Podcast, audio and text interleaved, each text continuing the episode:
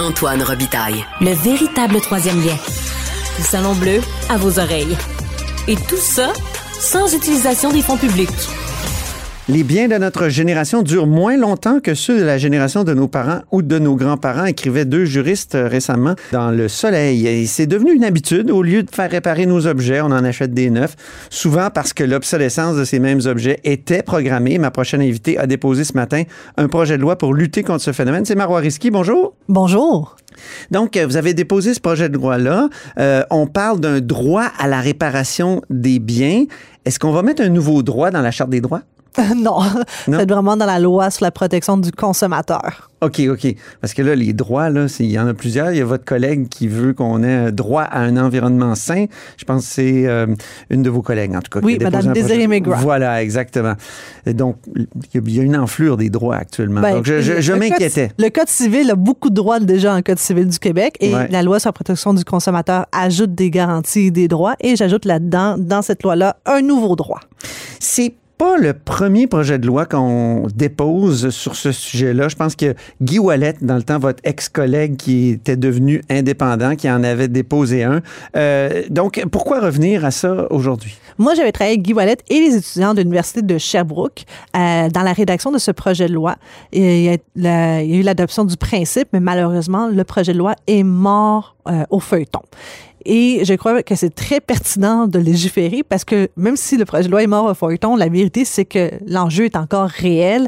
Euh, trop de gens ont l'impression qu'à chaque fois qu'ils achètent une laveuse, une sécheuse, bizarrement, dès que la garantie est terminée, quelques mois plus tard, l'appareil ne fonctionne plus. C'est pas juste une impression, ça existe vraiment. Et il y a aussi un terme légal, ça s'appelle l'obsolescence programmée. Oui. Et moi, je vais un peu plus loin dans ce projet de loi que je dépose. Il y a un fait nouveau. Les amendes que j'ajoute sont beaucoup plus sévères. Oui, ils sont vraiment salés, vos amendes. Mais euh, j'ai lu qu'en France, justement, pour euh, ce phénomène, vous le définissez, là, obsolescence programmée dans, le projet de loi, ensemble de techniques, y compris logiciels, par lesquels la durée de fonctionnement d'un bien destiné à être offert en vente ou en location est réduite. Mhm. Donc, réduite volontairement, délibérément comment prouver, et c'est ça le problème en France, comme, qui, parce qu'ils sont donnés cette loi-là, puis euh, donc on, avait du mal à faire la preuve de l'intention de la part du fabricant qui est vraiment un terme à, la qualité du produit ou à la durabilité.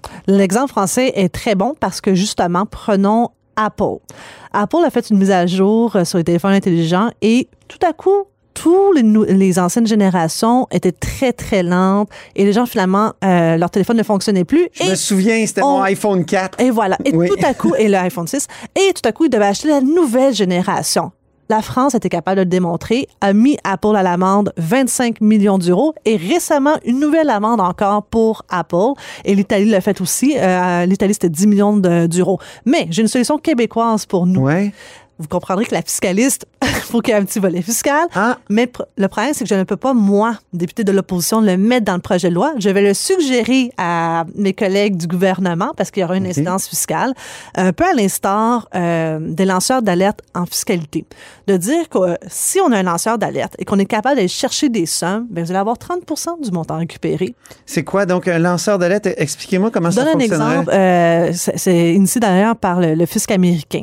Pour prouver des fraudes fiscale, ben, ils ont décidé de donner 30 à tous les lanceurs d'alerte qu'ils étaient capables de dire, ben, par exemple, moi, euh, je sais, voici la preuve que j'ai pour telle entreprise qui a fait de la fraude. Et si le fisc américain est capable de chercher l'argent, vous avez 30 millions, 30 euh, Donc, dans le cas d'Apple, ça prendrait des gens qui ont travaillé sur le logiciel qui admettraient ou qui diraient, moi, j'ai vu un courriel passer qui dit, essaye donc qu'il y ait comme une, euh, une obsolescence programmée après telle date, c'est ça? Ben oui, parce que ce serait très difficile, hein, sinon juste d'un point de vue extérieur, de trouver de la preuve. Alors, quand on a des incitatifs financiers, évidemment, des fois, les langues se délient. Ouais, mais ça peut inciter un faux, euh, comment dire, une fausse délation, non? Non, parce qu'après ça, c'est les règles de preuve qui vont s'appliquer euh, et ça permet justement de faire l'enquête. Et là-dessus, vous avez vu aussi que dans les peines, il y a même jusqu'à l'emprisonnement. Donc euh, les, règles de, les règles de droit s'appliquent. Donc la règle de preuve va s'appliquer, ça va être matière à enquête. Et si on démontre que vous avez fait ça, ben un, c'est-à-dire que vous avez fait du vol auprès des consommateurs, mm-hmm. mais aussi un volet environnemental. Oui. Tout ce qui brise se termine quelque part. Exactement. Ça aboutit où? Dans nos terres d'enfouissement qui sont déjà pleines. Alors, Mhm. à un moment donné, il faut, faut légiférer. Et les peines que j'ai prises sont exactement les mêmes que celles prévues dans la loi sur la qualité de l'environnement du Québec. Puis ils sont salés, là, les peines en question, là, euh, juste pour dire que, par exemple, euh, dans le cas d'une personne morale, une amende de 15 000 à 3 millions de dollars, ça serait... Pourquoi une si grosse fourchette de, de, de, de peine? Parce que sinon, une entreprise fait le calcul. Est-ce que je paye la bande ou je continue ma manœuvre déloyale? Mhm. Si vous faites un milliard de profit et que ça vous coûte 25 000, est-ce que vous allez payer l'amende et continuer à faire du profit? La réponse, c'est oui. Et c'est justement pour ça que j'ai ajouté un autre élément, Oui. jusqu'à 5% du chiffre d'affaires. Ah, Alors là, ça va coûter pas mal plus cher. Donc, je mets un plancher, mais j'ai pas mis de plafond. Donc il va y avoir pas mal de, de lobbying contre votre projet de Oh loi oui. chez les fabricants. Absolument, ils ont déjà commencé à m'appeler. Ah bon? Oui! Racontez-nous ça. Non, mais écoutez, je vais d'abord les rencontrer parce que j'adore quand les gens commencent un courriel pour me dire qu'ils veulent m'éduquer sur la question. Alors, Ah. j'ai très hâte qu'on m'éduque sur la question. Vous dites que euh, le- les pièces de rechange, les outils, les services de réparation nécessaires à l'entretien ou à la réparation d'un bien, euh, ça doit être disponible à un prix à des conditions raisonnables. C'est quoi des conditions raisonnables? Mhm. Ben- Est-ce que c'est des con- si c'est des conditions du marché, il me semble que toutes ces compagnies-là s'entendent pour euh, faire en sorte que les, les pièces de rechange soient très chères. Ben, si un, ils s'entendent, on appelle ça de la collusion. Ah, Alors, faites attention, je serai aux aguets. Euh, mais les lois, il faut savoir que ça s'applique. qui, qui a peur de, du Bureau de la concurrence canadien? Ben, attention, j'ai quand même. Est-ce que ça prendrait pas un Bureau de la concurrence québécois? en fait, je pense qu'il faudrait dépoussiérer le bureau de la concurrence canadien et il serait temps. Et ça, ça pourrait être une autre entrevue complète sur ce sujet. Euh, mais de façon euh, tout, au- tout aussi sérieuse, parce que je pense que c'est très sérieux ce que Ben vous oui. dites par rapport au bureau de la concurrence. Euh, je, là, vous m'avez fait perdre mon fil conducteur. Ben, le, le prix raisonnable. Le prix raisonnable, merci. Alors, au niveau des lois, ça s'interprète au Québec les unes par rapport aux autres. Alors, on regarderait prix raisonnable, la juste valeur marchande d'un bien. OK. Alors, la juste valeur marchande, évidemment, si les entreprises veulent faire de la collusion, euh, il y a, oui, le Bureau de la concurrence, mais aussi de la Sûreté du Québec et tout ça qui peuvent Ah. enquêter sur ce qu'on appelle de la collusion. Je me demandais, il y a euh, de la mode aujourd'hui qu'on appelle la mode jetable. Mhm. C'est-à-dire qu'on on achète des vêtements de, piètre qualité qui se brisent rapidement, qu'on jette. Puis euh, il y a même un mouvement pour la mode durable qui veut s'opposer à ça. Et, est-ce que ça pourrait être touché, ça, ce, ce domaine-là? Parce qu'on pense toujours au logiciel puis au iPhone quand on parle d'obsolescence programmée, mais c'est un bien comme un T-shirt qui dure, euh, je sais pas moi, moins d'un an. Est-ce que c'est pas une obsolescence programmée? Est-ce que ça devrait pas être euh, touché ou assu- assujetti, ce, type de, de domaine-là, à une loi comme celle-là? Je vais vous avouer que vous amenez un point auquel je n'avais pas réfléchi euh, et je devrais vraiment peser les pour et les contre parce que je crois qu'une loi doit être efficace dans son application et si elle est trop difficile d'application, elle devient un petit peu inutile. Euh, si je l'étends euh, aux vêtements, euh, moi j'avais vraiment dans l'optique les électroménagers et aussi les autos.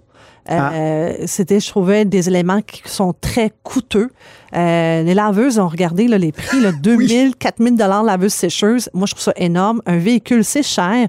Et lorsque, euh, après sept ans, le véhicule euh, ne fonctionne plus, euh, que ça coûte excessivement cher à faire réparer, que les gens disent, bon, finalement, je vais changer de véhicule. Euh, je me suis vraiment attaquée à des plus gros morceaux.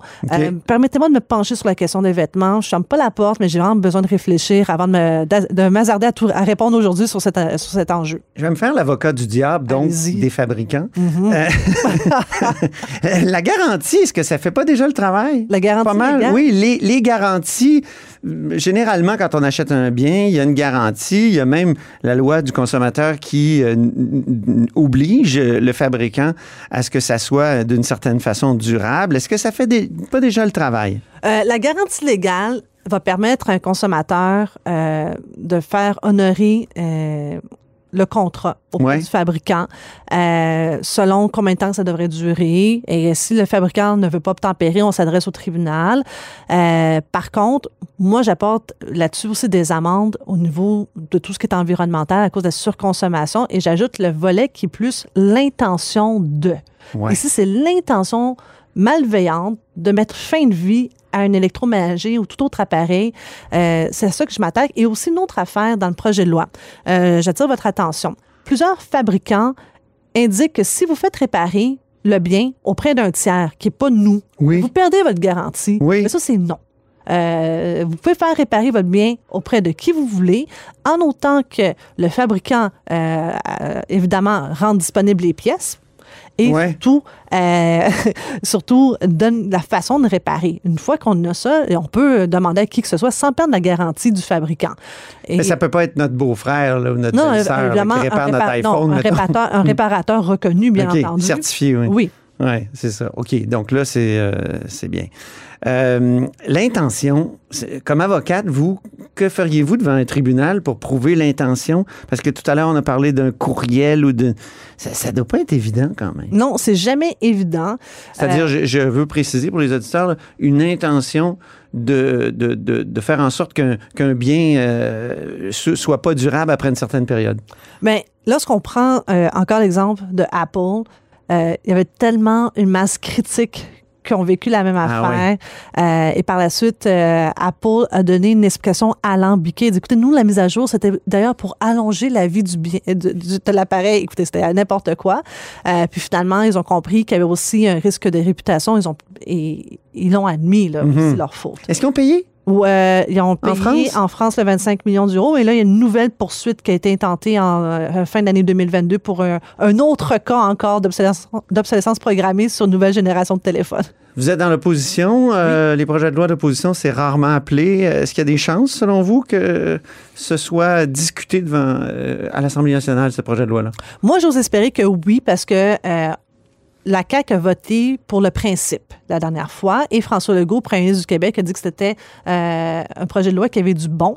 Euh, alors moi, je m'attends euh, qu'on aille de l'avant. Et d'ailleurs, la porte-parole de la CAQ, euh, au moment que j'ai déposé le projet de loi, m'a envoyé un beau message texte pour me dire euh, je veux travailler euh, pour faire qui? avancer. C'est Karianne Bourassa euh, qui a pris le temps de me dire que- que- qu'elle croyait au projet de loi et qu'elle voulait collaborer vraiment pour le faire cheminer.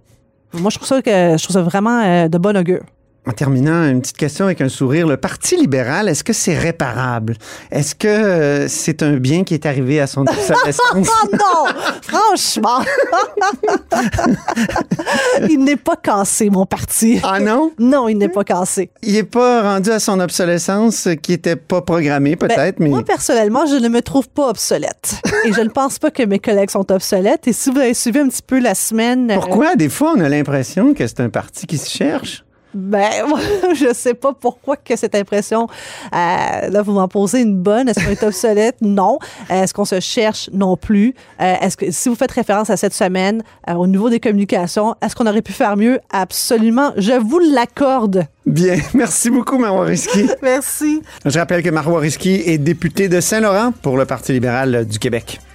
Et c'est ainsi que se termine là-haut sur la colline en ce jeudi. Merci beaucoup d'avoir été des nôtres. N'hésitez surtout pas à diffuser vos segments préférés sur vos réseaux. Et ça, c'est la fonction partage. Et je vous dis à lundi.